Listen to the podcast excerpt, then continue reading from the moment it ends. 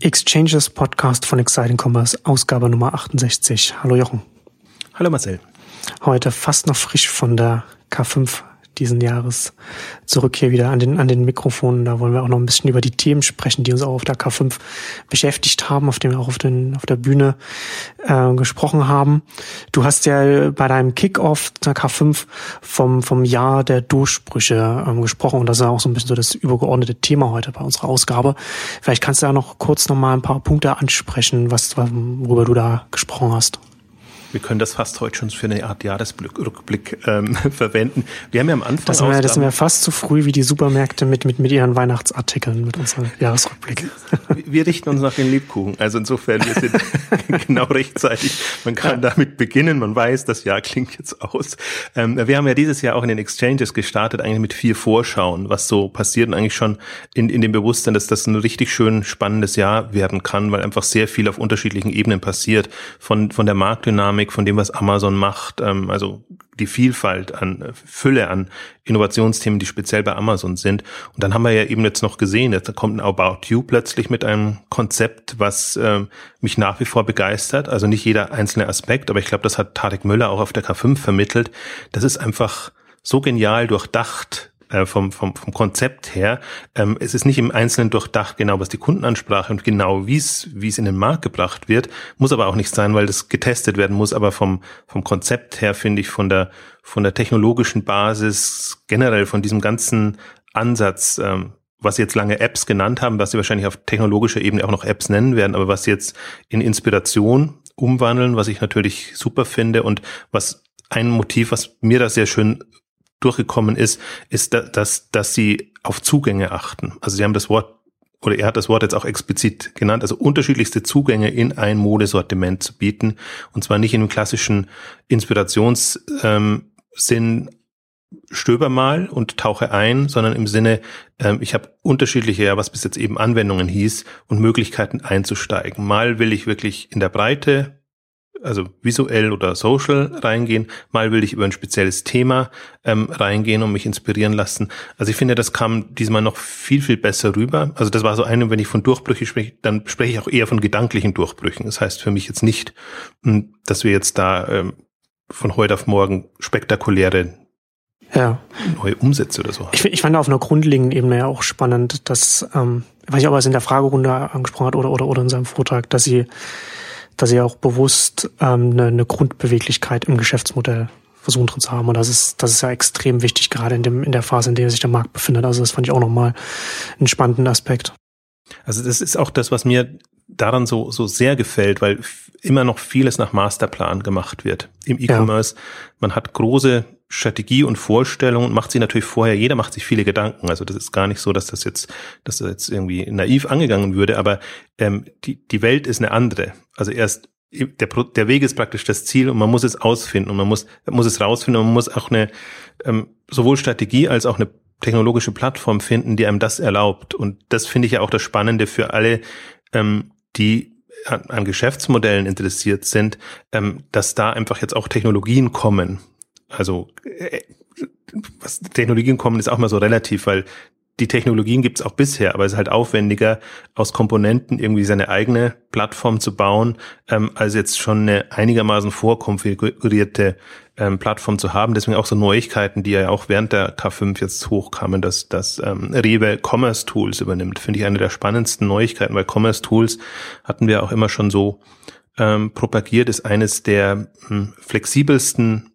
Shop-Systeme, die sich gar nicht als Shop-System bezeichnen würde, sondern kann man auch einen Shop machen, aber man kann eben auch ähm, durch, durch deren Ansatz sehr viele andere Geschichten machen. Die haben es eine Zeit lang als, als App as a Service genannt und ähm, waren immer noch am, am rumprobieren, wie sie das dann verkaufen, aber die haben halt alles von traditionellen Shops, Marktplätzen bis, ähm, was weiß ich, ähm, darüber abgebildet. Also das kam hoch, dann das Project A sein, äh, sein Eve und Z hieß es bis jetzt, ähm, auslagert und als Kryllo vermarkten will, ähm, was auch nochmal spannend ist für alle, die halt an diesen Wachstumsthemen und an den, an den, ich habe es dann jetzt in dem Fall mal smartere Business Models ähm, genannt, also die wirklich jetzt nicht Schema F Shopbetreiber werden wollen. Dafür gibt's gute Plug-and-Play-Lösungen oder anpassbare Lösungen. Da muss man sich gar nicht drüber streiten, sondern die, die, die großen Chancen sind eben aber in den, den Geschäftsmodellen, den anderen Ansätzen. Und zum Beispiel ein Thema, was mir klar geworden ist, auch im Laufe der,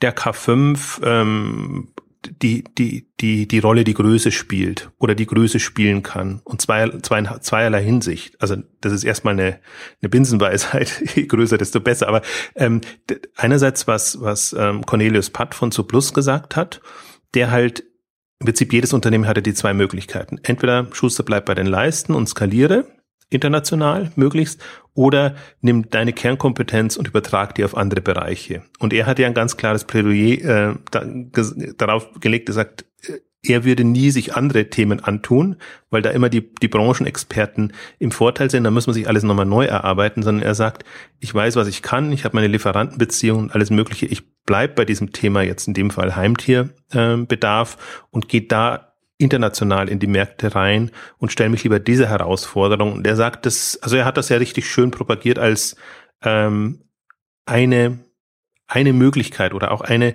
um einfach diese diese kritische Masse zu erreichen. Und was auch bei ihm immer schön rauskommt, ist, dass er unabhängiger wird von den von der Lage jetzt auf einem speziellen Markt. Wenn eben ein Fressnapf im deutschen Markt angreift, dann kann er sagen, okay, lass die mal versuchen und wir, wir halten uns eher zurück und gehen auf die anderen Märkte, weil die, die, ähm, weil es nicht von dem einen Markt abhängt. Und man kann immer noch, wenn, wenn einem Fressnapf dann online die Luft ausgeht, wenn, wenn eben die, die, äh, die äh, Zuschüsse, Subventionen, also das, was man ähm, äh, ja äh, reinsteckt, um, in um quasi voranzukommen, also meistens Preisreduzierungen, wenn, wenn die Phase vorbei ist, dann kann man wieder vernünftig vorangehen, weil eben aber, das ist natürlich auch der Größe von einem Zooplus geschuldet, dass sie im Prinzip jetzt so eine Größe erreicht haben, dass sie immer wissen, eigentlich, eigentlich kann uns niemand was in dem Online-Marktsegment.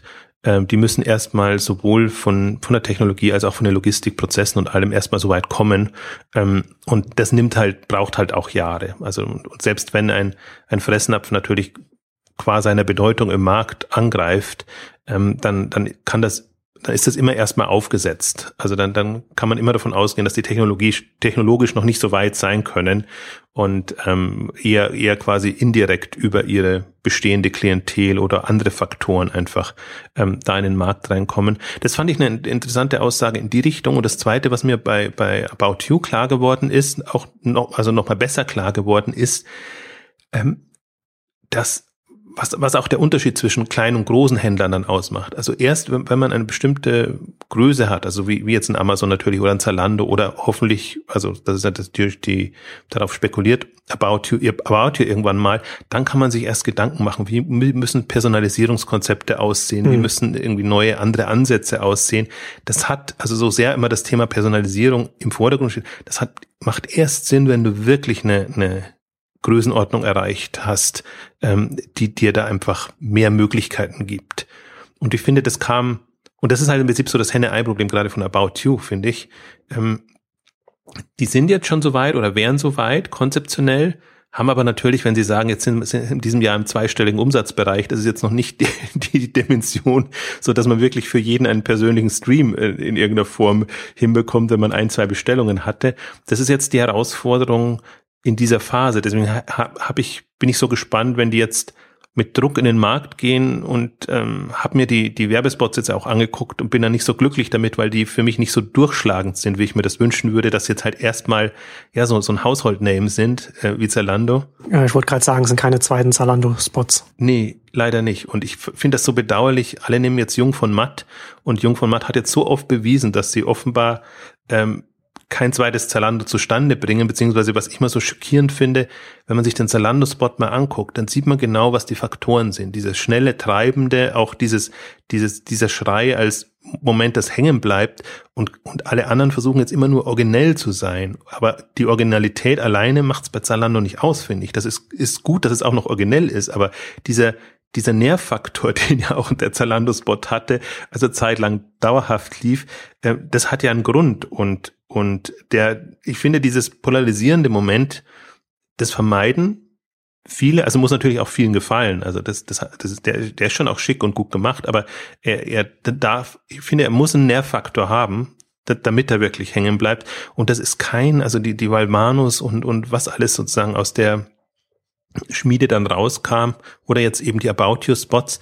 Nicht, dass sie schlecht sind. Also ich, vor allem ich, ich kann, ich darf da gar nichts dazu sagen, weil ich kein, kein, kein Werbeexperte bin. Aber wenn ich rein aus Verkaufsaspekten oder aus, aus Wahrnehmungsaspekten mir das angucke, dann finde ich so schade, dass da jetzt nicht irgendein Knaller kam und möglichst auch nur ein, ein Spot, der einfach sagt, About You ist da und das ist halt nicht Schrei vor Glück, sondern irgendwas anderes und dann der Slogan, jedes Teil dein Style, ähm, da, da, da, das ist schon nah am, also ganz, ganz schwierig, finde ich. Und aber, aber darum muss es halt jetzt gehen. Also ich bin jetzt etwas abgeschweift. Eigentlich komme ich von der Größe her. Ich glaube, wenn man sich mal vorstellt, wenn wenn ein About You es schafft, in die 500 Millionen Euro Umsatz, vielleicht Milliarde Euro Umsatz ähm, reinzugehen, die, die über so eine Plattform getrieben werden, dann kann man sich vorstellen, dieses Konzept und mit, der Personalisierung, mit den Widgets, die sie auf die Seiten machen und was mich so.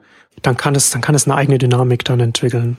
Absolut. Dann ist es mhm. wirklich, dann ist dieses alles von, von Ökosystem und Plattform äh, nicht daher geredet, sondern kann man ja. sich wirklich vorstellen, das kann eine Alternative werden. Und ich bin ja jetzt wirklich gespannt, weil im Prinzip da ist Zalando natürlich About You voraus. Die haben sehr viel mehr Traffic, Umsatz und alles drum und dran. Ähm, und die arbeiten natürlich auch an Inspirationskonzepten. Ich glaube, die nennen es sogar ähm, ähnlich. Und ähm, was, was die machen, ob sich die von, von, von About You inspirieren lassen, ähm, ist, ist halt, das Interessante an About You ist halt, dass es ein offener Ansatz ist, in dem Sinne, andere Händler dürfen rein, dürfen sehr präsent sein, was ich sehr schön fand. Ich meine, ich, ich glaube, ein paar Dinge kamen auch raus. Ähm, ob, ob die schon so kommuniziert werden sollen, weiß ich nicht. Aber an einer Stelle klang auch an, dass man sich durchaus vorstellen kann, dass diese Widgets dann auch ähm, ähm, gegen Bezahlung auf den Seiten zu finden sind. Also das, das About You denkt da sehr weit und das gefällt mir halt sehr an dem Konzept, weil es ist genau das, was ich ja immer propagiere nicht nur ein Handelsmodell, was über die Marge lebt, sondern was Potenziale hat, zusätzliche Erlösströme sich zu generieren. Und ob das jetzt eine Platzierung ist, da jeweils auf der Seite oder eine, eine prägnantere, speziellere Platzierung. Aktuell testen sie ja auch ähm, in dem Strom drinnen, dass, dass sie einerseits die Personalisierungselemente haben, andererseits eben auch schon Banner sind es halt in dem Fall, also die Widgets als Banner oder spezielle Aktionen, aber halt halt in dem About You Modus, nicht nicht klassisch. Ähm, wir haben jetzt die, diese Kampagne und die muss durch, sondern schon gemünzt auf diese Inspirationsmöglichkeiten. Also bis jetzt haben sie ja leider nur in Anführungszeichen eher so konfigurierbare Schuhe oder oder solche Sachen ähm, da drinnen.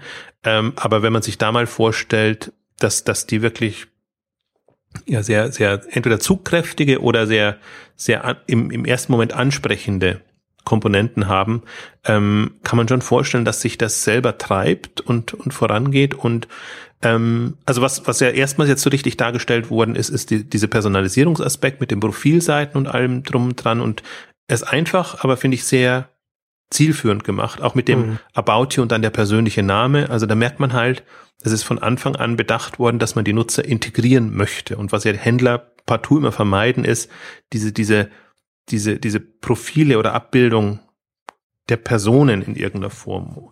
Ähm, also in, in einer, wie soll ich sagen, in, in einer charmanten Form. Also natürlich gibt's überall Profile und so, wo du dann deine Rechnungsdaten oder sonst irgendwas hast, deine, deine Wunschlisten und, und, und Warenkörbe, aber die sehen halt schon sehr technisch aus, als ob du da im, ja. im Shopsystem quasi irgendwo gelandet bist. Und das, das war ja, das war ja, das war ja auch ähm, da haben wir ja auch einen, einen, schönen Vortrag darüber gehört, wie man das auch, auch alles anders präsentieren kann. Kommen wir vielleicht dann gleich nochmal darauf. Ähm, in dem Zusammenhang, was du jetzt erzählt hast, also nicht, dass wir jetzt zu, zu viel, also dass das jetzt eine reine About You Ausgabe wird, aber ich fand das auch nochmal als, als Beispiel, was Tarek Müller mit, mit, mit June Idol, mit der, mit der App da nochmal erzählt hat. Ganz interessant. Das wird natürlich wahrscheinlich auch die, die Erfolgsgeschichte sein, die man da einfach auch erzählen kann. Ähm, aber in dem Zusammenhang, also wir hatten das ja, du hattest ja auch Exciting Commerce verlinkt, wir haben es auch im Ticker drin. Ich, ich verlinke dann nochmal noch mal die Zusammenfassung von dem Vortrag, kann man sich das nochmal nachlesen.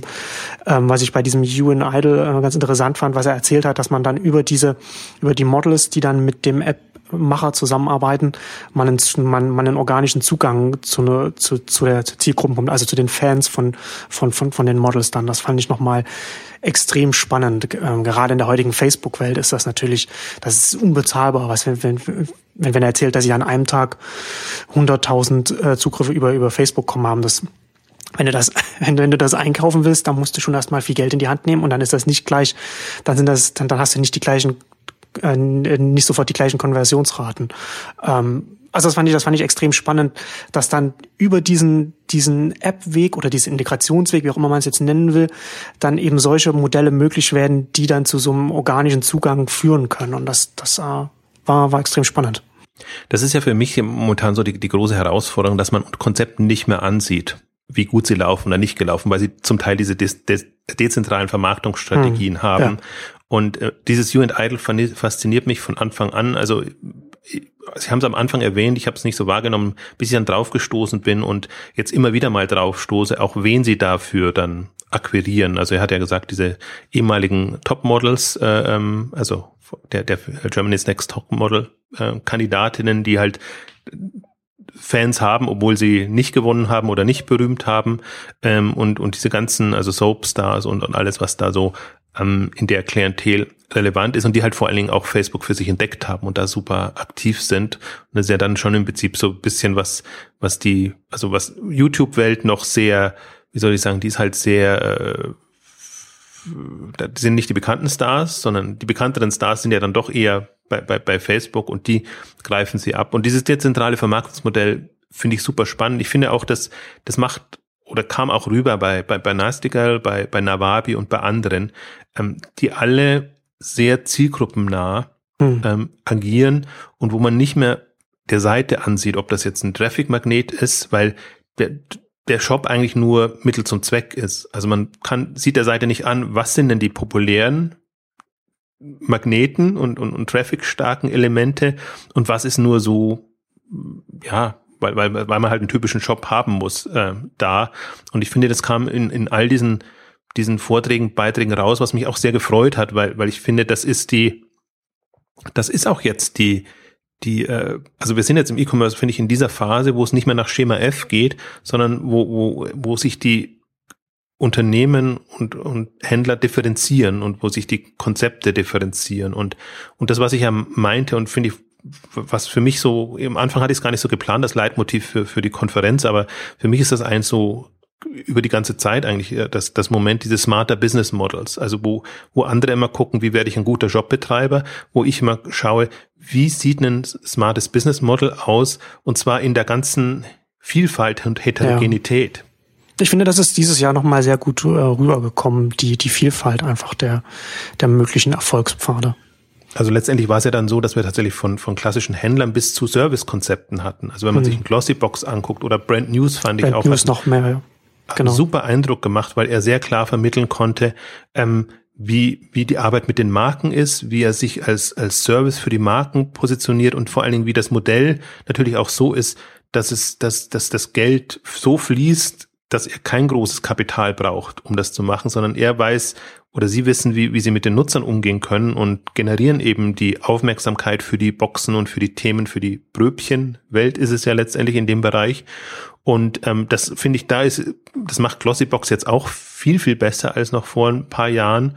Ähm, der, der Charles von Abergrum war zwar unglücklich über den Screenshot, den ich da gebracht habe, aber dieses Pop-Art, ähm, also die äh, Pop-Art-Box, also wo man sieht, das ist nicht mehr nur so eine 0815-Box pro Monat, sondern die, die machen wirklich über Themen, versuchen sie nochmal zusätzliche Aufmerksamkeit zu generieren, so dass man, finde ich, viel besser sieht jetzt, wie viel Mühe sie sich reinstecken. Also nicht nur in die, in die Produkte, dass sie versuchen halt die coolen, relevanten Marken zu bekommen, sondern dass sie so ein Leitmotiv haben. Und ich finde, dieses, dieser Zusatzschritt muss sein, um, um, um wirklich den Leuten zu signalisieren, wir, wir denken an euch oder wir tun was für euch. Also gerade finde ich bei so Service-Konzepten noch mehr als wenn du irgendwelche Schnäppchen äh, Dinge oder, oder, oder andere Geschichten hast. Ich fand durchaus auch spannend, also dein Deal war ja auch, auch da die, die, die Transformation von einem dein Deal, die einfach die Erfahrung gemacht haben, irgendwann, ja gut, Dropshipment ist nicht der ideale Weg und die wenigsten können das dann, wenn man in den Produktverkauf einsteigen muss. Deswegen mussten die quasi ja in den E-Commerce einsteigen, damit sie halt diese Qualität liefern können, die, die, die sie eigentlich versprechen. Natürlich hätten alle Groupons, äh, Daily Deals, also würden sehr gerne auch auf der virtuellen Ebene bleiben wollen. Ähm, aber mit bestimmten Themen geht's halt nicht. Und das ist, glaube ich, auch immer so eine Erkenntnis, die man dann hat, dass zum Teil halt der Markt noch nicht so weit ist. Gerade wenn man mit Marken, mit, mit stationären Händlern, mit anderen arbeiten will, man geht immer davon aus, wir in der Branche gehen immer davon aus, alle sind schon so weit wie wir. Aber wenn man halt sieht, der stationäre Handel wacht erst auf, kommt langsam, die Marken wachen erst auf, kommen langsam und, und das ist ja eine, so eine Zerreißprobe, in der die zum Teil sind. Ähm, also da muss, da muss so ein Dienstleister, ein Online-Dienstleister schon sehr weit in Vorleistung gehen, so dass er sagt, jetzt, jetzt mach doch mal, lass uns doch mal testen und, und gucken. Kann er nicht erwarten, ähm, dass, dass, dass die Last praktisch auf den Partnern liegt. Ich glaube, das ist so eine Erkenntnis, die darüber kam, was, was ich finde bei deinem Deal auch gut rüberkam, äh, was man immer wieder verdrängt, obwohl jetzt ähm, das dadurch natürlich Groupon und Cook losgeworden ist, diese, diese Vertriebsleistung, das Vertriebsmoment, das da drin war, dass man wirklich aktiv akquiriert und, und, äh, und Deals äh, ins Haus bringt quasi. Also das ist ja auch, das finde ich auch gerade ist das Spannende, was, was, was das Online da gerade wie soll ich sagen, sehr, sehr offen ist und, und alles ausprobiert. Also von Vertriebsstrategien, von Online, Offline, Kombination jetzt nicht im Multi-Channel-Sinn, sondern dass man eben guckt, was, was bewährt sich für uns. Also die einen setzen halt dann meinetwegen auf TV-Werbung, die anderen machen irgendwie hm, irgendwelche anderen Deals, Geschichten, dass sie an, an, an Traffic, an Aufmerksamkeit bekommen. Aber es ist immer ein online getriebenes Modell. Das, das darf man nicht übersehen. Also das ist nicht so, äh, wie, wie, wie das oft natürlich im, im, im traditionellen Bereich ähm, ähm, eher genutzt wird. Man, man nutzt online, um seine bestehenden Kanäle äh, zu bedienen, sondern hier ist es immer andersrum. Ich habe ein online getriebenes Modell und versuche eben dann, wenn ich halt über Suchmaschinenmarketing nicht, nicht weiterkomme, dann muss ich mir was anderes überlegen. Und die einen machen es eben über, über Facebook und die anderen machen es über, ähm, was weiß ich. Also Nastigal ist für mich auch so ein, so ein tolles Beispiel, weil, weil die. Ja, das war auch spannend.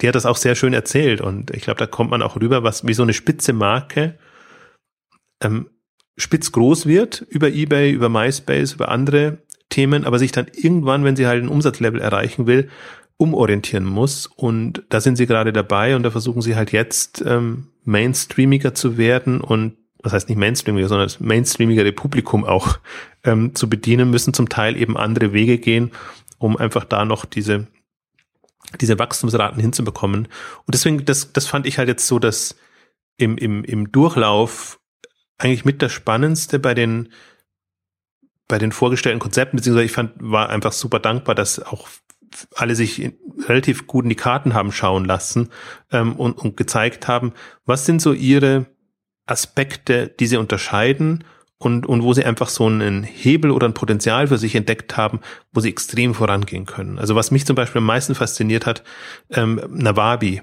ähm, diese, im Prinzip diese zwei Hebel, aber diese, dieser Nawabi-Anspruch, also Mode für große Größen, ähm, dass sie sagen, wir sind da irgendwie so reingestolpert in das Thema, haben irgendwann erkannt, das ist kein, große Größen ist kein Modemarkt. Also funktioniert nicht wie Mode. Es ist, die, die, die Designer kommen oder die, die, äh, die Trends kommen so zwei Jahre, nachdem sie auf den regulären Laufstegen präsentiert wurden, kommen sie, weil dann erst die quasi Designer für große Größen äh, sich orientieren konnten an dem, was klassisch in ist und, und so hinkt das eben sehr stark hinterher und es gibt keine Designer, die, die für ähm, fülligere Damen jetzt in dem Fall und Herren ähm, Mode machen, geschweige denn die sich, die sich da als als als Trendsetter ähm, sehen und vor allen Dingen was was kam natürlich auch noch rüber, dass dass sie sich in einem hochpreisigen Markt sehen. Also sie, sie sehen sich eher in einem netter Porté als diese ganzen ähm, ja Anbieter für große Größen gehen immer davon aus, das sind alles äh, äh, Leute, die kein Geld haben, die äh, korpulenter sind. Und ähm, ich glaube, das ist. Also ich fand das auch schön, als, was, was Sie erzählt haben, dass Sie da äh, in den in den unbearbeiteten Markt reingestolpert sind und dann erst auch im Laufe der Zeit festgestellt haben, wie unbearbeitet er ist. Also dass ihre, ihre Einkäufer zurückgekommen sind und gesagt haben, wir können nicht die, die Mode anbieten, wir können die nicht einkaufen und dann anbieten, die wir eigentlich anbieten wollen. Und aus dem Schritt heraus, also, also aus dieser Erkenntnis heraus dann den nächsten Schritt gemacht zu den, zu, zu den Eigenmarken, um dann eben auch den, den Markt dann bedienen zu können. Das ist genau so ein Moment. Und wenn Sie dann erzählen, Sie, Sie schaffen es, Eigenmarken zu kreieren, mit denen Sie, also die in der Preislage zum Teil höher sind als das, was am Markt verfügbar ist und natürlich ja. auch entsprechend lukrativer und dann auch ähm, im Prinzip die, die, die populären Marken sind, die tendenziell auch, auch von anderen Händlern dann gefragt werden oder so. Also, dass, dass wirklich sich das komplett dreht und ähm, ich glaube, das ist auch, deswegen bin ich sehr gespannt, was, was wir von, von Nawabi noch hören werden, weil ich habe mir so vorgestellt im Nachhinein oder generell, habe mich vorher schon mit ihnen unterhalten, jetzt auch, auch auf der K5. Ähm, was wäre, wenn denn die mal so äh, extrem Geld bekommen würden, wie, wie ein Zalando oder andere? Also die sind ja jetzt noch vergleichsweise mit wenig Kapital ausgestattet und tun halt so ihr Bestes und haben jetzt so mal die, die vieles angetestet.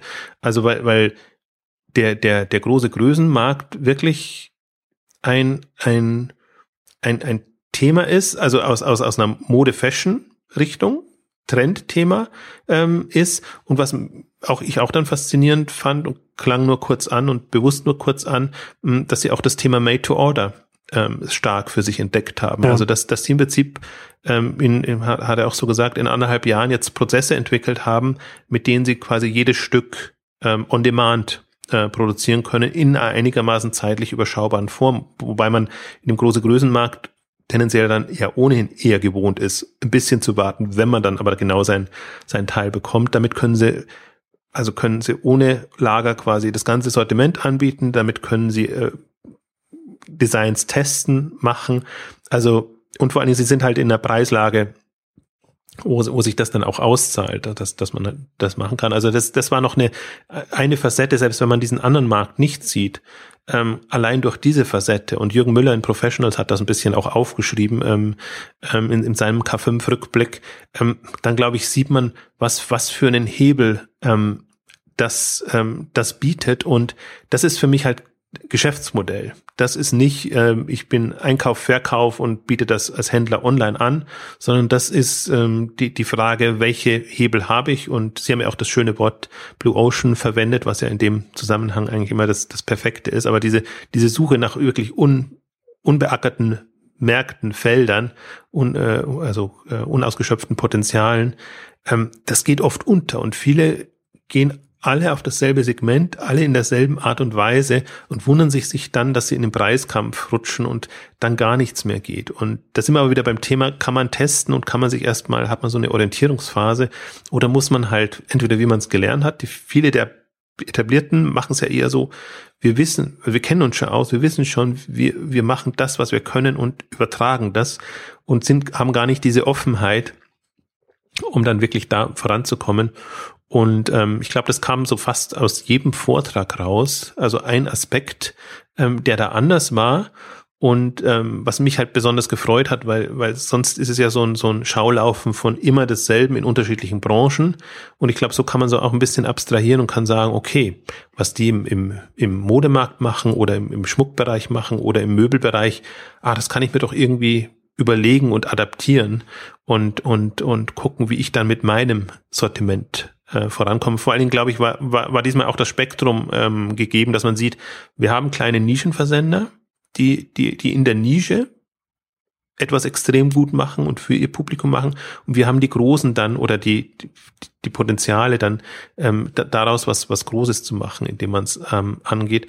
Also das hat mich persönlich gefreut und das jetzt kein, soll kein Schulterklopfen sein, weil das ist eigentlich nicht berechenbar, sondern das kommt immer darauf an, ob, ob, ob sich das ergibt, ob die äh, dann auch entsprechend erzählen. Ähm, aber ich glaube, dass das ist wirklich, ich glaube, wir haben ein Dutzend an unterschiedlichsten Ansätzen, Geschäftsmodellen, Möglichkeiten, Hebeln ähm, gesehen ähm, in, in, in diesem ganzen ähm, Programmablauf.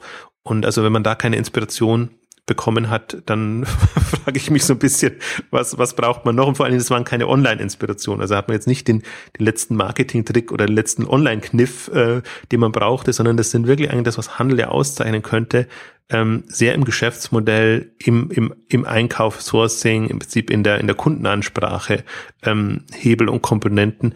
Also da hoffe ich sehr, dass das den, den ein oder anderen inspiriert hat, da wirklich ähm, weiterzudenken und, und, und das meine ich auch mit Durchbrüchen so ein bisschen. Also ich habe das Gefühl, dass wir jetzt äh, erst wenn halt so ein About You da ist und wenn man halt mal sieht, es gibt noch ein komplett anderes Extrem, dann kommt man aus diesem Denkmodell raus, E-Commerce ist 0815, Zalando, klassische Shopbetreiber, äh, E-Commerce und halt vielleicht noch skaliert mit viel Geld äh, in den Markt gedrückt. Da sieht man halt, nee, das, das Spektrum ist an sich viel, viel weiter. Ich habe es immer versucht, mit dem, mit dem Deal-Thema Live-Shopping klar zu machen. Das liegt aber nicht jemand, jedem, beziehungsweise alle sehen immer nur das, das Preisthema und nicht so sehr die, die, den Verkaufsmoment, um den es mir eigentlich geht. Wie präsentiert man auch diese Produkte und wie schafft man es, den Druck zu erzeugen, um solche Mengen auch ähm, unter die Leute zu bringen? Mit About You, glaube ich, wird jetzt sehr viel deutlicher, dass das dass wir, dass wir halt unterschiedlichste Dimensionen haben, in die wir, die wir denken können und vor allen Dingen in, in unterschiedlichen Produktbereichen unterschiedliche Dimensionen. Und das sehe ich halt jetzt als, also es ist halt Wahnsinn, wenn man sich vorstellt, im, im Modebereich sowas hinzubekommen. Und da, dann, dann weiß man halt, also das, was Amazon im, der das gekauft hat, hat auch das gekauft oder würde auch gerne das kaufen wollen, Empfehlungsbereich so in, in den Hardgood-Kategorien hatte, auf den Modebereich mit schnell wechselnden Sortimenten ähm, übertragen, äh, wenn die es schafft oder wenn jemand es schafft, so wie halt bei, bei Netflix oder bei anderen, ähm, irgendwie so, ein, so einen schönen Strom an Neuigkeiten, Infos zu haben, die möglichst nicht nerven und wo man wirklich sagt, ah, das passt generell in meinen Geschmack rein, aber was, was ja das, das Spannende ist ja dieses, wenn man sich mal mit diesem ganzen Thema Discoverability befasst, es muss ja immer auch so ein, so ein neuer Impuls kommen. Also wenn du nur immer dasselbe vom selben bekommst, wird das langweilig, eintönig und du guckst es irgendwann auch nicht mehr an, sondern du musst immer mal wieder, muss so ein Kick reinkommen und diese, dieses Zufallsmoment, finde ich, ist das, ist, ist das am schwierigsten in den Algorithmus einzubauende. Und das, da bin ich jetzt mal gespannt, wie, wie ein About You das jetzt zum Beispiel löst. Deswegen ist ja die Bezeichnung Inspiration dann ganz treffend. Ja. Er wird auf jeden Fall spannend, wie sich das herausschälen wird und welche verschiedenen Richtungen sie da gehen werden. Also ich glaube, das war so ein jetzt mal, wenn man so wirklich mal das so rekapituliert, dieses von den Durchbrüchen her wirklich konzeptionelle Durchbrüche, das haben wir bei, bei About You, hatte ich jetzt mal als großes, äh, prominentes Beispiel ähm, dargestellt. Ähm, das haben wir im Prinzip bei Amazon in diesem Jahr gehabt, äh, mit, mit eben dem Amazon Dash, mit, mit dem Fire Phone, ob das jetzt ein Erfolg wird oder nicht, das ist Zeit dahingestellt. Aber konzeptionell sieht man, da macht sich jemand Gedanken, wie müssen Devices aussehen, die auch dem Shopping-Vergnügen dienen und nicht nur ähm, ja eine bessere Usability oder was auch immer haben. Also das, das, äh, das ist so eine, finde ich, eine zweite Facette, wo es so, einem so, so ein Augenöffner ist, ist ja im Prinzip auch, wo man sich nochmal vorstellen kann, E-Commerce in fünf oder zehn Jahren kom kann komplett anders aussehen als in vielen Bereichen. Wir haben ja auch eine Smarter Home äh, Devices Ausgabe gemacht, ähm, wo, man, wo man auch so ein bisschen ähm, sieht, das ist jetzt und, und ich würde Device inzwischen, ist mir auch so in der Vorbereitung der Unterlagen gekommen, dass ich Device wahrscheinlich noch viel breiter sehen würde, als, als man es so klassisch macht von den, von den mobilen Geräten, sondern für mich ist auch so ein, so ein Paketkasten meinetwegen. Das ist ein Device. Das kann intelligentes Device sein. Das ist jetzt noch nicht so intelligent. Ja, absolut. Aber wenn man sich vorstellt, was man da an Technologie einbauen könnte und, und, und was man da auch an Servicekomponenten mit einbauen kann. Eigentlich in so einen dummen Kasten oder wie auch immer die Lösung dann aussieht. Es gibt jetzt den Paket Butler dann nochmal, was eher so eine Tüte, Tütenkonstruktion. Also für mich sind das momentan sehr, sehr obskure Dinge, die da kommen. Und Aber das werden, es wird ein wichtiges Thema werden. Ne? Also du hast dann, äh, du hast dann meinetwegen einen Paketkasten und da ist jetzt noch ein dummer Kasten. Aber wenn du den, du kannst den äh, jetzt schon mit relativ wenig Geld mit Sensoren ausstatten und in ein paar Jahren diese, diese, diese Sensoren, also dieses um, um den dann smart zu machen, Anführungszeichen, das wird ja immer günstiger und dann wird natürlich dann, und damit, indem die Kosten sinken, werden natürlich auch Geschäftsmodelle rundherum dann auch äh, immer attraktiver und dann äh, ähm, packst du da deine Sensoren rein und dann verbindest du das, das über das Internet oder oder meinetwegen auch nur über über das lokale WLAN-Netz und dann kannst du über, dann kannst du über das über das Smartphone wirst du dann informiert oder was auch immer man dann da macht. Das sind das sind ja dann die die Möglichkeiten, die sich jetzt so langsam am Horizont äh, sicht, sichtbar werden und, und die in den nächsten Jahren dann auf jeden Fall extrem sehr spannend werden werden. Wir sehen es ja jetzt immer auch noch ein bisschen so als Endpunkte und, und als Mittel zum Zweck, um meinetwegen jetzt die Erstzustellung ähm, bequemer zu machen. Aber im Prinzip sind es Übergabepunkte und, und Schnittstellen. Genau. Und ja, das ist ja erstmal der Grund, äh, dass das, was du jetzt gerade genannt hast, ist erst einmal der Grund, um das dann überhaupt damit auszustatten. Und wenn das erstmal ausgestattet ist, dann kommen die genuinen Modelle, die man dann damit noch an, an die wir jetzt halt noch gar nicht denken, was man dann damit an, an auch aus Service-Sicht heraus machen kann. Vor allen Dingen jetzt ist das, wird das alles noch immer so also wir sind halt jetzt in einer super frühen Phase. Ich bin ja überhaupt ja. froh, dass das so ein Thema kommt. Da ist das, da wird das so ähm, wahrgenommen als ob da jetzt sich ein dominanter Player schon herauskristallisieren könnte. Natürlich am, tut sich ein DHL am einfachsten über ihre eigene Vertriebsmacht und, und generell Bedeutung im Markt, so ein Thema zu forcieren. Aber im Prinzip, das ist ein Innovationsthema, da braucht es im Prinzip unabhängige Anbieter, die solche äh, Boxen, Dienste, was auch immer konfigurieren. Und wenn die gut sind, dann wird, wird auch eine DHL oder die anderen werden bereit sein, das dann auch in den Markt und, äh, zu tragen und ihren Kunden äh, zur Verfügung zu stellen. Also da, da würde ich mir dann wieder gar keine so große Sorge machen. Ich glaube nicht, dass die Innovationskraft jetzt jeweils aus, da auch nicht von den bestehenden Player nur kommen kann. Das ist für mich ja auch das Faszinierende in dem ganzen Logistiksegment, dass die jetzt gerade sehr offen und hellhörig sind, was das angeht. Und zwar nicht nur im, im klassischen Logistikumfeld bei dem Paket, Diensten, sondern eben auch, dass diese, dass, dass die Daimlers und, und die ganzen, ähm, äh, also die halt das Mobility-Thema jetzt in dem Sinne haben, ähm, dass, dass die aufgewacht sind und die genauso an, an Mobilitätskonzepten arbeiten und ob ich jetzt Mobilitätskonzepte für Leute oder für Päckchen mir, mir überlege, für mich ist da so groß ist der Unterschied nicht. Das, das hm, kann man dann schon genau. ähm, entsprechend übertragen. Also das ist eine für mich eine faszinierende Entwicklung, die finde ich jetzt auch so in dem Jahr einen ersten Höhepunkt erreicht hat und was man immer, finde ich, an den Konflikten sieht, die dann entstehen oder an den, den äh, Überraschungsmomenten, ich nenne es manchmal auch an den Übertölpelungsaktionen, wo, wo halt dann plötzlich so ein Aufschrei kommt und äh, geht das, dürfen die das? Und, und bis man dann erstmal äh, überlegt, wie müsste man sich selber äh, konfigurieren und, und überhaupt äh, aufstellen, damit man da in, in, in, also in Konkurrenz tritt oder entweder das Schlimmste verhindern, das ist, finde ich, das der, der, der blödeste Modus, oder ähm, sich Alternativen überlegt, wie, wie man da vorangeht. Also das, das fand ich schon, ist ein großer Durchbruch. Ähm, es ist, ich finde es so interessant in den, in den Kommentaren zu diesen Themen. Ich greife das immer gerne auch auf, weil für mich, ich greife immer die Themen gerne auf, die für Vielbesteller interessant sind. Ich, ich mag nicht so Themen, die halt jetzt ja, irgendwie ganz schick sind und das hätte man auch noch gerne und wenn man wirklich so an die Supervorreiter und vielleicht die Techies denkt, das mag ich gar nicht, sondern ich mag eigentlich so für die Vielbesteller oder für die Masse der Nutzer, die, die wirklich eine, eine, eine Weiterentwicklung bringt. Das ist dann oft nicht so cool und, und so spannend, aber gerade dieses Thema äh, Erstzustellung, ich habe es K5 gesagt, oftmals gleichzeitig mehr in der Schnitzeljagd, wie man dann an sein Paket kommt. Und mal ist es dann im Nach beim Nachbarn, mal ist es bei irgendeinem Paketshop, mal ist es eine Postfiliale. Also es gibt ja auch dadurch, dass es so viele Möglichkeiten gibt, jetzt unzählige Themen. Und selbst wenn das alles so wunderbar getrackt wird, wird es trotzdem nicht einfacher. Dann weiß ich zwar. Man muss dann trotzdem noch die Handschrift vom Paketboten entziffern. ja, ja, genau. Und also das, das ist, das ist, ähm, ich bin ein Freund von, lass, das, lass uns das Problem an der Wurzel lösen und, und zurückgehen und lass uns nicht mit allem möglichen technischen Schnickschnack das, was eh schon äh, verbogen ist, äh, noch besser trackbar machen. Äh, manche sehen da ihre, ihre große ähm, Herausforderung. Ähm, und, und da sieht man aber auch, dass das, das Spektakuläre und Disruptive kommt ja dann tendenziell dadurch, dass jemand nochmal grundsätzlich nachdenkt und sich überlegt, ja, jetzt, man kann es auch wirklich kompliziert machen, aber jetzt lass uns doch mal einfach denken, wie würde denn dann eine Lösung aussehen?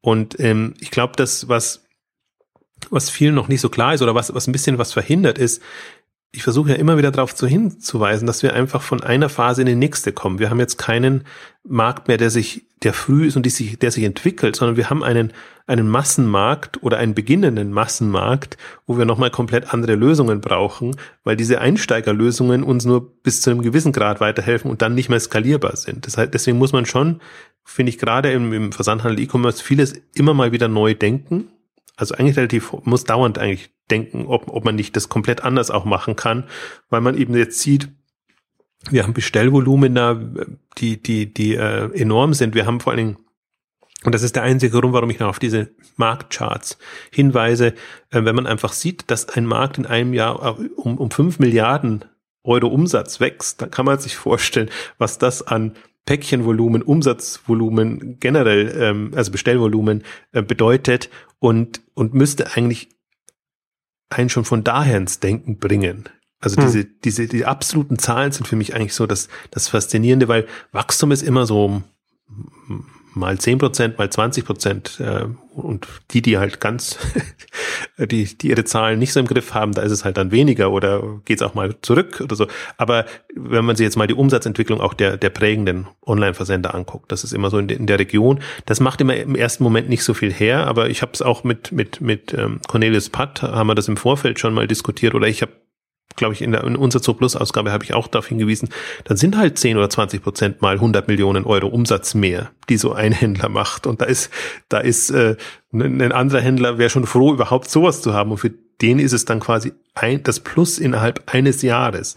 Und, und das sich mal so vor Augen zu führen und dafür ähm, Lösungen, Strukturen zu finden, finde ich, ist, da ist einfach jetzt die Zeit reif. Und, und das, das ist nicht die Masse. Also wir haben ja im Prinzip die zwei Entwicklungen. Wir haben die Masse der kleinen Händler, wo, wo es einfach immer auch wieder einen Austausch geben wird und wo, wo so ein Kommen und Gehen sein wird. Und wir haben die, die, wir haben die, die explosiv wachsenden großen Händler, die einfach nochmal vor anderen Herausforderungen sind. Und ähm, deswegen, ich finde es faszinierend, jetzt auch DHL-Kooperation mit, mit ähm, Zalando, was sich so, ich habe es mal, was sich so als dritte Kraft etabliert neben Amazon und neben Otto ähm, nochmal andere Dinge vorantreiben kann auf, aufgrund seiner äh, seines Volumens, das da ist. Und ich sehe das gar nicht schlecht. Ich sehe immer schlecht, wenn, wenn einfach nur ein, zwei Player das bestimmen. So wie lange Quelle und Otto und Neckermann einfach nur ihre Dinge vorangetrieben hat, die, die ihnen genutzt haben, dem Online-Markt, aber nur bedingt. Und jetzt haben wir einen Amazon, das voll in eine Richtung treibt, natürlich als Universalversender, dann auch in den Food-Bereich rein. Wir haben den Zalando, was explizit einfach mit dem Retourenthema kämpft. Und ich glaube, was dieses, was einfach diese vielen Bestellungen für sich schon hat, was ansonsten ja eher so ein Marktphänomen ist. Die Leute bestellen halt bei unterschiedlichen Händlern öfter. Ähm, so ist es bei einem Zalando einfach ähm, so, dass, dass die bei Zalando als qua quasi führender ähm, Modeversender jetzt ähm, häufig bestellen und sicherlich in, in der Tendenz auch noch häufiger als bei einem, bei einem Amazon.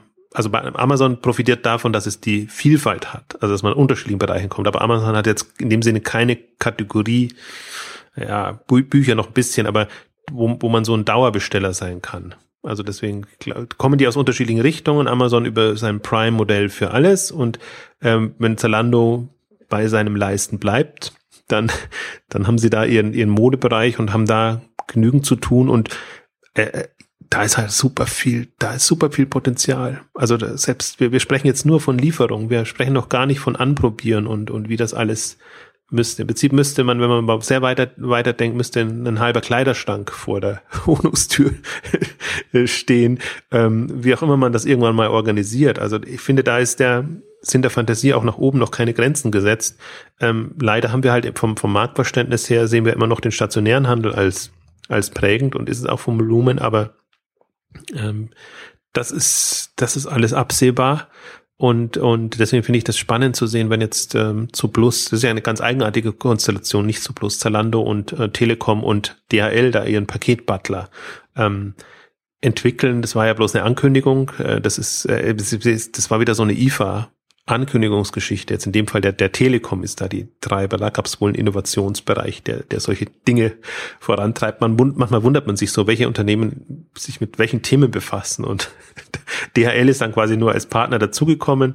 Und, und Zalando jetzt als, als der Händler, der das, ähm, der einfach die weiß, für welche Kunden sich das im ersten Moment mal lohnt. Also super, super spannend finde ich in, in, in, in dem Segment. Und da kann man sicherlich noch äh, bei, bei dieser, ich, fast muss man es wahrscheinlich erst zu Stellung denken. Also das wird immer so als, also Paketkasten ist ohnehin ein blödes Label. Die, die, die, an, die Konkurrenz nennt es dann wohl Unibox, äh, die, die Österreicher nennen es Empfangsboxen, was sehr charmant ist, finde ich. Mit den Paketkästen wirst du nicht mehr warm, oder? Mit dem Namen. Da werde ich überhaupt nicht warm. Das ist, ich habe schon, hab mir schon gedacht, wenn das Paket Butler heißt, das kann kein DHL-Produkt sein. Da hätte es ja. Paketdiener oder irgendwas heißen müssen. Also ein äh, bisschen, bisschen fies, aber das ist schon sehr, das ist nicht in einem online-affinen Publikum würdig, was da an Begriffe kommt. Aber ich sehe das positive Moment, es, es, es geht voran. Also in dem Thema, und wenn wir jetzt mal die anderen Punkte noch durchgehen, jetzt so auch was, was ich so als ähm, dieses Jahr ähm, spannend fand, ähm, da müssen wir gar nicht so tief einsteigen, weil da haben wir ja fast eigene Ausgaben gemacht. Ähm, die letzte Ausgabe über, über Twitter und, und wohin wandert der Bestellbutton oder der Kaufbutton. Also ich glaube, da. Ist ja in der Zwischenzeit noch mehr passiert mit, mit Apple Pay. Also direkt Integration in, also Bezahloption direkt integriert in das Betriebssystem. Das wird dann auch nochmal spannend, was man dann auch dann ringsrum um so ein Ökosystem von, von, so einem, von so einem Smartphone, von so einem mobilen Betriebssystem dann noch möglich wird.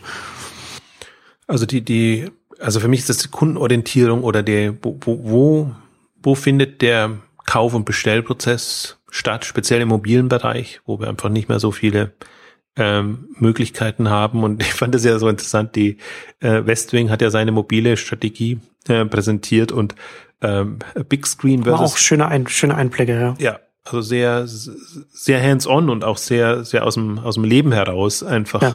gegriffen und die beste Aussage fand ich Big Screen versus Small Screen, Screen Strategie, nicht Mobile First oder, also Small Screen First oder oder Big Screen First und sie sagen ganz klar Big Screen First, weil äh, Mobile geht noch nix. Also das und es ist auch total nachvollziehbar, ne, dass man nicht irgendwie sagt, ja mobil und und und und nicht mobil und dann in, in, in die Mobilkategorie dann das Tablet und, und das Smartphone reinwirft, sondern dass man sich, sondern dass man mehr von der von der Screengröße her kommt, von der Monitorgröße her, weil da natürlich da eine ganz andere, äh, ganz anderer Zugang von, von, von, von den Nutzern, von den Kunden her entsteht. Das hat er äh, hat er sehr gut, hat er sehr gut dargestellt.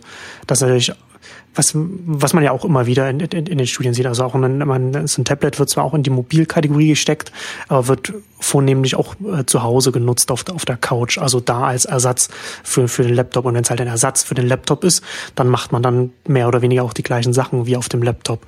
Nur dass es da bequemer ist, dass man da vielleicht länger dann einfach dann äh, surft oder, oder wie auch immer sich Sachen anguckt und dann kauft und mit dem Smartphone dann natürlich unterwegs. Wobei er da ja auch nochmal ganz interessant gesagt hat, die wenigsten Leute laufen auf der Straße und versuchen und, und, äh, bleiben an der und kaufen an der roten Ampel dann quasi die, ihre nächste Bettwäsche oder so etwas. So funktioniert das ja dann auch nicht. Ähm, ja, war, war, war, war sehr erhellend und, und interessant, die, Unter, die Unterscheidung dann so konkret da zu machen, haben sie ja auch, hat er ja auch an Zahlen nochmal gezeigt, haben wir auch im, im, im Ticker auch ein paar, paar Fotos drin. Das ist ja auch was, was ich versucht habe letztes Jahr zu verdeutlichen, dass dass, dass halt Internet-Einkauf zu Hause Shopping ist tendenziell und hm. auch mobil eben zu Hause ist und deswegen ist es immer so illusorisch die vielen äh, Services jetzt für für stationäre Händler oder oder oder generell, wo man also das das kann schon ein Zusatzangebot sein, aber aber das das Internet bestellen ist ist das nicht. Das das das muss man sich klar machen und die Hoffnung ist immer, immer dieses Buy Local und, und andere Geschichten, dass die dadurch unterstützt werden können, sondern man ist halt zu Hause, tendenziell in seiner Wohnung oder sei es auch im Büro oder sonst irgendwo und macht es da dann schnell, gerne auch über mobile Geräte. Deswegen ist das so ein bisschen, ähm, also fand ich auch gut, dass, dass er es nochmal rübergebracht hat. Klar, in dem, im Wohneinrichtungsbereich ist ohnehin so, dass man sich da vielleicht ein bisschen mehr Zeit nimmt.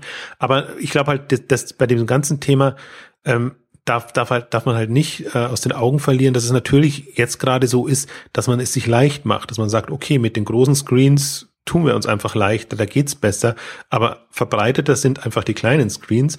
Deswegen, ja, das stimmt. Also, es, es, muss jetzt nicht eine Small Screen First Strategie sein, aber mh, hm, die, die, das Problem, was es zu lösen gilt, ist, da einen Einkauf zu ermöglichen, selbst wenn der auch zu Hause dann ist. Und da finde ich halt diese, diese Buy-Button-Geschichten jetzt mal so ein Impuls, weil ich mir denke, hatten wir das letzte Mal gesagt, muss nicht bei Twitter sein, aber wenn man jetzt mal bei, bei, bei Instagram oder, oder Pinterest das auf, auf, auf den kleinen Screens mobil sich überlegt, was das bedeuten würde. Oder eben, ja, vielleicht ist es so, dass es äh, wie, wie beim Apple Phone eingebaut wird als, als quasi äh, Komponente in dem Bereich, die dann irgendwie genutzt wird. Ich kann mir auch vorstellen, dass Amazon das das, das, das sehr viel integrierter noch alles laufen lässt, beziehungsweise bei, beim Kindle ist es ja ohnehin schon in irgendeiner Form ähm, eingebaut. Also das, das, das ist so eine, ja, muss es, muss es, und aus Händlersicht muss man so ein bisschen aus Gefahr sehen, weil der Einfluss natürlich dann extrem zurückgeht. Man hat den Warenkorb und den Bestellprozess nicht mehr in der eigenen Hand, sondern ist da wieder abhängig von einem Dienstleister und, und, und von Services.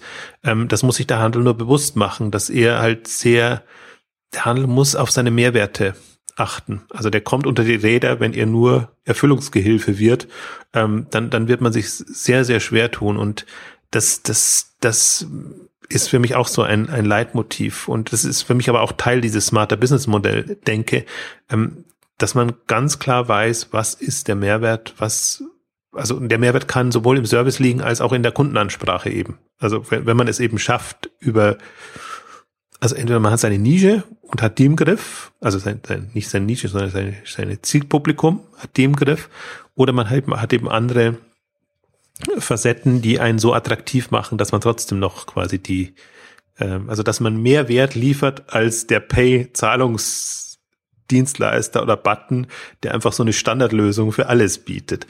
Ich glaube, das, das ist so eine, das, das wird so eine, das, das wird ein großes Thema noch. Und ich fand das ja auch interessant. Wir hatten einen Vortrag ja auch, der sehr gut angekommen ist von Rupert Bodenmeier zum Thema Visual Merchandising drinnen, wo er eigentlich er hat nichts großartig Neues präsentiert, aber er hat es großartig präsentiert, sagen wir mal so, äh, wie man eigentlich Produkte in einer visuelleren Art und Weise mit bestehenden Komponenten präsentiert, so dass es einfach viel mehr Lust macht. Ich würde es noch anders sagen. Ich finde, er hat sehr gut gezeigt, mit, mit, mit was für einem Tunnelblick teilweise der Onlinehandel seine Präsentation angeht. Also einfach so wie das, das Amazon-Muster und, und, und Zalando und, und, und so weiter. Diese ganze klassische Shop-Darstellung äh, hat man hat, ich finde ich, hat er sehr, sehr schön verdeutlicht, dass, dass er die Branche sich so, so, so einen Tunnelblick angeeignet hat, was einfach für ganz viele ähm, Produkte einfach nicht sinnvoll ist. Und ich habe mich ja dann gefragt und habe auch ihn ja gefragt, ähm, das ist ja so schön, schön und gut für Marken. Wenn hm. Marken, hm. es ist ja auch, es unterscheidet ja im Prinzip auch den, den, den E-Commerce-Handel versus den E-Commerce-Marken. Marken können sehr schön, achten sehr drauf auf die Präsentation, alles drum und dran. Ähm, er hat einen Ansatz gewählt, der, der ähm, Markenpräsentation und Verkauf fördert, weil, weil er im Prinzip alle Facetten eines Produktes oder Angebots darstellt in einer sehr koordinierten Art und Weise. Ich glaube, das hat auch viele angesprochen, weil sie sich äh, vorstellen konnten, ja, das ist ja mit relativ einfachen Mitteln umsetzbar. Und das war eigentlich auch das Schöne, dass er, dass er keinen Kreativansatz gewählt hat äh, und, und da wirklich, was üblicher immer ist, so in so Vorträgen, alles wunderschöne, in unterschiedlichsten aufwendigen Variationen dargestellt hat, sondern im Prinzip mit einem Ansatz für unterschiedliche Kategorien, für Schuhe, für Espresso-Maschine, für was weiß ich, ähm, dargestellt hat. Und ich glaube, das ist auch eine, eine Kunst oder eine Chance für Anbieter in dem Bereich, man braucht ein gewisses kreatives Moment, aber man kann das auch standardisieren. Das heißt, ja, wenn man das Grundmaterial genau. hat und die, die, ähm, wie nennt man es, die, die, die, die Hintergründe, wie, wie heißt das, wie heißt das professionell formuliert? Also die, die, das Design und alles drumherum, wo man uns einbettet, ähm, dann, dann kann man das eigentlich in einem, einem Standard ähm, Ablauf en, entsprechend vorkonfigurieren, dann sieht halt eine Produktdesignseite, so wie sie jetzt strukturiert ist, ein Template, wäre das Wort gewesen, ähm, dass man halt ein aufwendigeres Template hat und ein, ein, ähm, ein langes Template. Also das ist halt jetzt auch, ja, finde ich, was kommt und das, das propagiert ein Rakuten in einer in einer komplett anderen Variante, weil die sehr auf Individualität setzen und mach mal was. Und das war jetzt so in dem, dem Satz dargestellt, dass man halt einen sehr langen Canvas oder, oder halt eine, eine, eine, eine Screen hat und, und da das entsprechend einbettet, was man braucht, aber halt in einer vernünftigen Dramaturgie, dass man halt genau weiß, erstmal Überblick, dann auf die Details, dann im Kontext und so hat das sehr richtig schön ähm, durchdekliniert und ich war so begeistert, ich habe das vor über einem Jahr, hat er mir das erste Mal vorgestellt und, und äh, da war es leider schon zu spät für die letzte K5, ähm, aber das hat mich halt so fasziniert, dass dass dass man mit relativ einfachen Mitteln sowas erreicht und, und, und aus diesem, aus dieser Standarddenke rauskommt. Und mich stört halt die Eintönigkeit, dass man im Prinzip immer auf einem sehr engen Raum ähm, die, die, die Produkte präsentiert und, und damit sehr, sehr standardisiert arbeitet. Und so sieht alles gleich aus und sieht genau. gleich aus, wenn man ein Buch oder einen, einen, äh, einen Anzug kauft. Und das kann einfach nicht ähm, der Sinn und Zweck sein. Gerade jetzt, also gerade jetzt, wo, wo, wo wir ja auch, auch ähm, Tablets und, und alles haben und, und wo man einfach auch sieht, das scrollt man mal viel, viel schneller durch. und guckt sich das an. Aber das ist nicht, aber die, die, die diese ganze Produkt, natürlich ist alles suchmaschinengetrieben, die Produktbeschreibungsmanie und, und wie man, wie man das präsentiert, was man macht und, und die, die komplette Ansprache kommt eigentlich zu kurz. Also ich glaube, das war für mich auch ein wirklich toller Impuls, den, den, den er da gesetzt hat, weil man es vor allen Dingen auch dankenswerterweise hat er auch Bereiche aus unterschiedlichsten Beispiele aus unterschiedlichen Bereichen reingenommen, ähm, weil man dann eben auch nochmal sieht, das ist man kann sowohl einen Staubsauger als auch einen, einen Modeteil im Prinzip äh, ansprechender äh, präsentieren. Und meine Grundfrage war ja, dazu bin ich ein bisschen abgeschweift, aber ähm, ist das ein Markenthema oder ist das ein Händlerthema? Und ähm, weil, weil das ist die große Frage, kann, kann ein Händler das wirklich leisten in der, in der Masse der Produkte, größere Händler. Aber andererseits muss man sagen, wenn er es nicht leistet, dann wird er halt einfach austauschbar und tut sich schwer. Deswegen finde ich dieses, dieses semi-algorithmische, was, was, was er da präsentiert hat, dass man sich vorstellen kann, das kann man quasi in, in einen, in einen, äh, in, in, in ein Programm, äh, also man kann halt Komponenten nehmen, die dann quasi ausspielen, ähm, muss das nicht, muss nicht jede einzelne Seite so designen. Ähm, dann ist das, finde ich, ein, dann ist das ein Fortschritt und ähm, ja, da muss man nicht, was ich halt, wo ich ihm sehr dankbar war und was ich jetzt äh, ja ungern auf, auf eine K5 nehmen würde, diese ganzen Augmented Reality und andere Geschichten. Viele denken ja da sehr weit, was man alles machen kann, finde ich aber schießen extrem übers Ziel hinaus. Ja, ich wollte gerade sagen, dass mit Kanonen auf Spatzen schießen dann gleich bei so einem Thema. Ja, und das wird oftmals so propagiert als der letzte Trend und dann muss man es machen und dann lohnt sich's nicht so. Und das sind eigentlich eher so so Quick-Win-Geschichten, wo man aus seinem bestehenden Ressourcen einfach ein bisschen um die Ecke gedacht, einfach neue Möglichkeiten hat.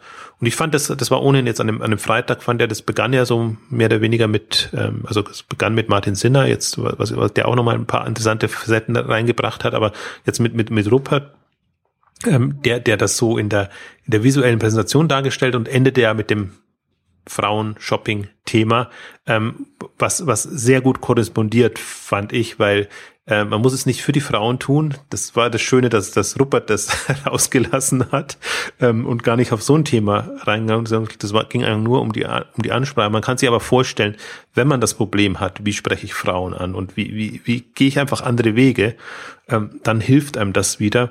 Und ähm, das, das das, ich sehe einfach die entgangenen Potenziale immer. Ich sehe gar nicht so sehr, dass man ja jetzt Innovation der Innovation wegen, sondern ich denke mir immer, meine Güte, der Händler, der Handel lässt, lässt sich so viel an Umsatz entgehen, ähm, noch, ähm, nur weil eben sehr standardisiert gearbeitet wird und weil das glücklicherweise kommt jetzt erst lang, kommt langsam in Gang. Und ich glaube, dass das Bewusstsein ist, ist zunehmend da, aber mh, hm, das ist halt, ist schwierig. Also es kam auch nochmal, ich finde, es kam auch nochmal, in einer anderen Form kam es auch nochmal rüber bei Nestigal die, die ähm, groß geworden sind, weil sie dann schon im, im Shooting und in der Präsentation ihrer Mode mit den Models sehr viel Detailliebe, Wert auf Details gelegt haben und wo ihnen am Anfang immer vorgeworfen haben, wurde, warum verkaufen die bei, bei, bei eBay sehr viel mehr als so manche andere? Da muss doch irgendwas nicht mit rechten Dingen zugehen. Die bieten auf sich selber oder machen sonst irgendwas, weil da hatten sie es noch wirklich über Auktionen verkauft. Ja. Anstatt aber mal zu sagen, okay, die, diese Liebe und ins Detail, und das war jetzt nicht im Sinne von groß aufwendig, sondern halt mal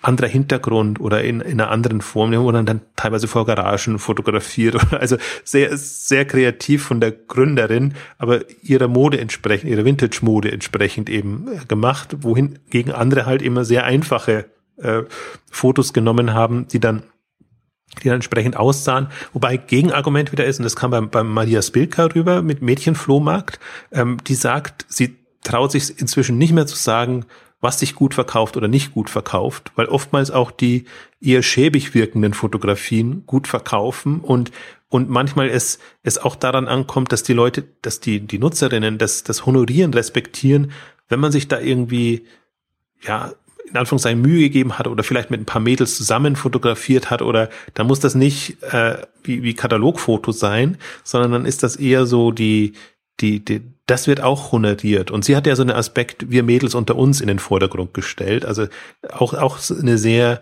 spannende Nischen Ansprache und auch vor, vor Mädchenflohmarkt und vor ihr speziell ist mein Respekt im Laufe der Vorbereitung jetzt des Gesprächs nochmal extrem gestiegen, weil wenn man sich Mädchenflohmarkt dann mal anguckt, wie ist das gemacht? Einerseits sehr professionell, also äh, sehr, nicht professionell wollte ich sagen, sondern sehr ähm, sehr durch, durchdacht. Ne? Also man hat sich bei, man hat sich was dabei gedacht, wie man das, wie man die, diese unterschiedlichen Sachen benannt hat und, und alles. Und es wirkt halt sehr mehr wertig, obwohl ja. es eine, eine Vintage, also Secondhand, Modeplattform ist, wirkt das alles sehr wertig äh, auf der einen Seite und ähm, ist halt unter der Haube, sag ich jetzt mal, ist mit sehr viel Liebe zum Detail gemacht. Und was, was ich genau. bei, bei Matthias Bilker so dann auch zu schätzen gelernt habe, dass sie machen sich halt wirklich Gedanken und, und ähm, aber und gehen auch nicht mit, einer, mit, mit den großen Vorurteilen rein, sondern lernen auch dazu, ähm, wie, wie sie mit dem Thema vorankommen. Und ähm, mir ist da wirklich auch klar geworden, sind wir auch wieder beim Thema Geschäftsmodell, Mehrwert und alles drum und dran. Ähm, früher war eBay die Plattform, die, wo man Secondhand, Mode, Schnäppchen ähm, gekauft hat. Inzwischen kommt diese ganze Flohmarktwelle oder Secondhand-Plattformen hoch und aus guten Gründen. Und man sieht ähm, momentan gerade sehr schön, wie eBay versucht, in diesen Modebereich reinzugehen und wie sie eben für die Marken ein sehr ähm, klassisches klassische Modewelt schaffen, weggehen von ihrer nutzergetriebenen Variante und wie die anderen mit, mit natürlich den neuen Social Komponenten, die sie haben, die haben natürlich eine Integration in Facebook und die haben einfach diese, diese Momente drin, wie die einen komplett anderen Weg gehen, so dass sie da wieder insofern einen Mehrwert schaffen, ähm, dass sie es für, für Leute attraktiv machen und was, was Mädchenflohmarkt auch nochmal strategischer Sicht eben so gut macht. Also A, sie sagt, viele Sachen, die man im Kleiderschrank hat, sind gar nicht getragen. Das heißt, tendenziell wird dann doch neu, kann neuwertige Ware angeboten werden. Und, und das zweite Moment, was ich spannend fand, ich bin jetzt, ist jetzt nicht meine Welt, das hört man vielleicht auch raus für die, die sich auskennen, ist, dass man natürlich immer so Highlights braucht oder oftmals auf Highlights von speziellen Designern oder, oder wirklich so wertige Geschichten ähm, sucht und die dann kombiniert mit seinen äh, Basic-Sachen. Und so, sowas findet man halt dann da eher auf, auf, auf solchen Plattformen und das versuchen sie natürlich auch rauszustreichen und zu vermitteln. Deswegen ist das schon eine, eine, eine ist das in der Konkurrenz zum bestehenden Modeplattformen als, als Alternative, obwohl das wahrscheinlich gar nicht so gesehen wird. Das ist immer so in einem Topf Secondhand drin, aber eigentlich machen die nichts anderes als auch nochmal eine andere Einkaufswelt zu schaffen und und dieses, sie hat es gesagt, ja auch dieses, äh, dieses Problem, was Frauen dann haben durch diese Fast-Fashion-Geschichten, ist einfach, der Kleiderschrank wird schneller voll, als man Lust hat, Neues also zu. Also es ist halt auch so eine Welle wie, also wie von Angeboten wie Mädchenflohmarkt, hat sie auch gesagt, lebt auch von der, von der viel höheren Frequenz heute, die man im Fashion-Sektor hat. Und ja gut, ich, ich, also ich glaube ja auch, dass es, dass es natürlich dann auch, wenn man, wenn man als, als Händler neue, äh, neue Ware verkauft, ist es natürlich auch sinnvoll, also für einen auch sinnvoll, dass es da dann auch funktionierenden Second-Hand-Markt gibt, weil man dann natürlich dann auch als Kundin dann eher was Neues kauft und man weiß, das kann man dann halt auch wieder, wieder weiter, wieder weiter verkaufen. Ich fand es in dem Zusammenhang auch interessant, dass sie, das hatte ich glaube ich auch im Ticker auch, auch, auch getwittert, dass sie ähm, die Profile so Kleiderschränke äh, nennen und, und sie hat auch erklärt, warum. Also dass, dass es halt auch so ein bisschen ist, wie man, wenn man bei der Freundin im Kleiderschrank wühlt und sich dann so etwas raussucht. Und das hat alles dieses, dieses, dieses Gefühl, halt einfach so mit, mit, mit auf das Angebot mit reinzubringen. Das ähm, hat mich auf jeden Fall sehr, sehr beeindruckt, so von der, von, von, von der Überlegung, die halt dahinter steckt. Absolut. Mich auch. Also das ist nämlich der letzte Aspekt, dieses, dieses Personality, Persönlichkeitsmoment, ja. was, was man sowohl, finde ich, das, das war auch so ein, so ein sich durchziehender roter Faden. Also beim Mädchenflohmarkt kam es am besten rüber, aber im Prinzip auch bei einem, bei einem Nawabi und bei, bei einem About You und, und bei anderen, dass, dass viele der Anbieter jetzt versuchen, dieses Moment reinzubekommen auf eine möglichst natürliche Art und Weise. Also das kann man natürlich auch sagen, auch, auch Kataloge oder, oder generell eine, eine professionelle Präsentation mit Models ist darauf getrimmt, das zu unterstreichen. Aber diese, dieses Interaktions-Kommunikationsmoment, was, was solche Plattformen eben noch haben, kommt nochmal zusätzlich dazu. Und das fand ich auch zum Beispiel, finde ich so schön bei, bei, bei so lebig oder, oder, oder solchen Plattformen, die jetzt im Wohneinrichtungsbereich sind, aber wo das genauso auch passiert. Da, da konnten wir gar nicht so tief einsteigen, ähm, aber die, die hatten mir im Vorfeld auch auch äh, Material zur Verfügung gestellt, wo man auch gesehen haben, wie sie, wie teilweise die Nutzer einfach die, ihre Wohnung über die Zeit präsentieren, immer wieder neu mal eingerichtet, sich das Feedback abholen und und wo das ein sehr Also es lebt von der Interaktion, es lebt gar nicht nur von den schönen Bildern, ob, ob, ob der Style oder der Trend gerade immer so toll ist. Ähm, das ist gerade, finde ich, bei den Plattformen ist das halt super spannend, weil die, weil die nicht auf Trendsetter, in Trendsetter-Richtung gehen. Das, du, du musst das, oder der, der muss stylmäßig ganz vorne sein, sondern ganz im Gegenteil, also quasi so Alltags Einrichtung, aber trotzdem schön oder irgendwie tolle Ideen, also wenn auch nicht schön, wir auch nicht schön, muss man auch sagen, aber dann irgendwie tolle Ideen, das Kissen irgendwie speziell äh, auf der Couch oder, oder sonst irgendwas, also dass man natürlich auch auf kleine, auf Details achten kann. Das ist ja wieder und, Inspiration im sozialen Umfeld. Ne? Absolut. Und, und das ist so, das finde ich auch das, das andere Spektrum, was jetzt ein Mädchenflohmarkt, was dann so lebig ähm, hat und eigentlich auch ganz gut ähm, rüberbringt. Und, und deswegen ist das Spektrum inzwischen breiter denn je und, und man kann es auch nicht mehr, also wo ist es Handel, wo ist es Dienstleistung im Sinne von auch, auch, auch Mädchenflohmarkt ist ja eher Dienstleistung, Vermittlung von äh, Angebot und Nachfrage, wo sie so einen Concierge-Service haben, wo sie auch selber dann ähm, quasi sich Ware auf Lager nehmen und das dann verkaufen. Und, und so sind wir in diesem Spektrum drin und da wird sich jetzt ausdifferenzieren, also nicht im Sinne von, dass ein Modell rauskristallisiert, sondern da wird jeder so versuchen, ähm, seine Facetten für seine Kategorie und seine Zielgruppe zu finden. Also das, das sehe ich zumindest als die große Herausforderung.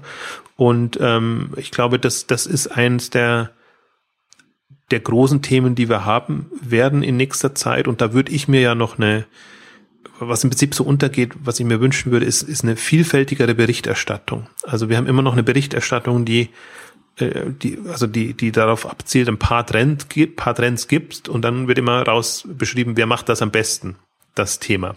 Was, was nicht so passiert ist, die Vielfalt und die Eigenheiten herauszuarbeiten und die entsprechend zu honorieren, weil sie in dem Kontext dann jeweils Sinn machen. Das ist natürlich super aufwendig und das ist nicht so in der klassischen Berichterstattung, aber da fehlt mir ja immer noch, ich komme immer mein Standardthema zurück, es fehlen mir noch viel, viel Blogs zu speziellen Kategorien, Themen, Zielgruppen, äh, also durchaus sehr E-Commerce fokussiert, aber eben auch Service fokussiert, ähm, die einfach mal diese Vielfalt darstellen und die Leute auch mitnehmen. Ähm, also da, da muss auch, da, da, da darf nicht nur im, im, im quasi von, äh, darf nicht nur innerhalb des E-Commerce von oben bis unten, also von der Darstellung bis zur Technologie gehen, sondern es muss eigentlich auch in der Breite gehen, dass, dass man wirklich darstellt. Das das passiert im Modebereich und das funktioniert im Modebereich auch, ähm, genauso wie was komplett anderes. Möbel einrichten ist, ist für mich der faszinierendste Bereich, weil der, der ganz große Herausforderungen hat und auch im Prinzip so aus so Teilbereichen entsteht, dieses Deko mhm. und diese, diese Möbelbereich, ähm, die, die, die sind überhaupt nicht fassbar, also unter einem Dach fassbar. Und ähm, das äh, also sind, sind halt sind aus Kundensicht natürlich verwandt, aber aus, aus Händlersicht natürlich sehr schwierig, das unter ein Dach zu bringen.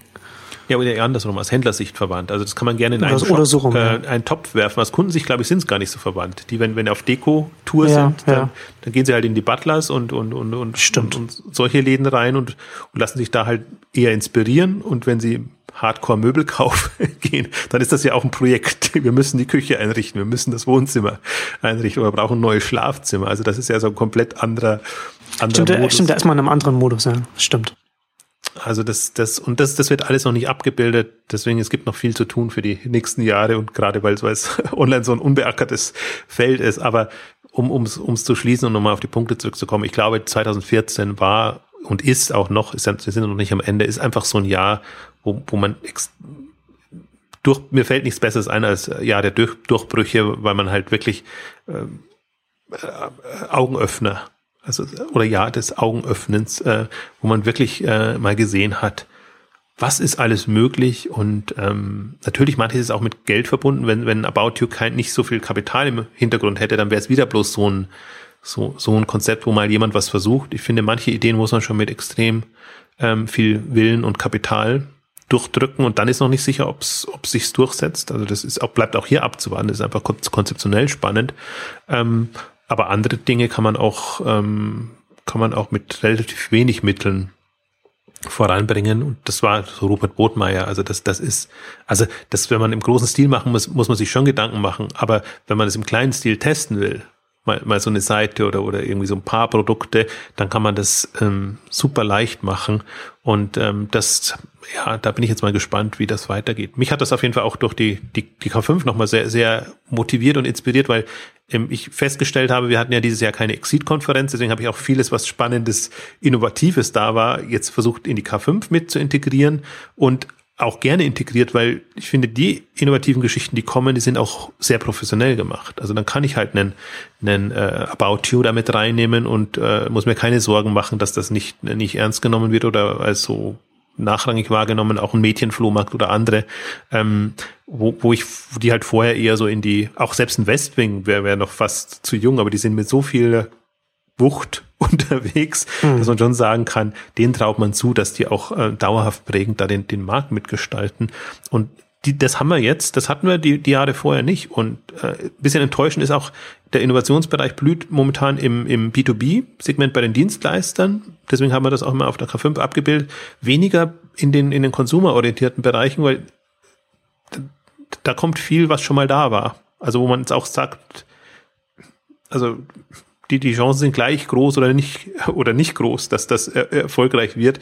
Und das läuft sich irgendwann tot. Und, und ähm, deswegen äh, nehme ich dann lieber so About You, was halt wirklich neue Impulse bringt und nehme das mit rein, aber kann mir genauso gut vorstellen, dass da auch ähm, andere Bereiche und Themen kommen jetzt. Äh, ich hoffe, dass das, es hat ja meistens so mit mit, mit so einem kleinen Verzögerungseffekt kommt ja dann wieder eine Welle, weil, weil Leute dann einfach neu ins, ins Denken gebracht wurden.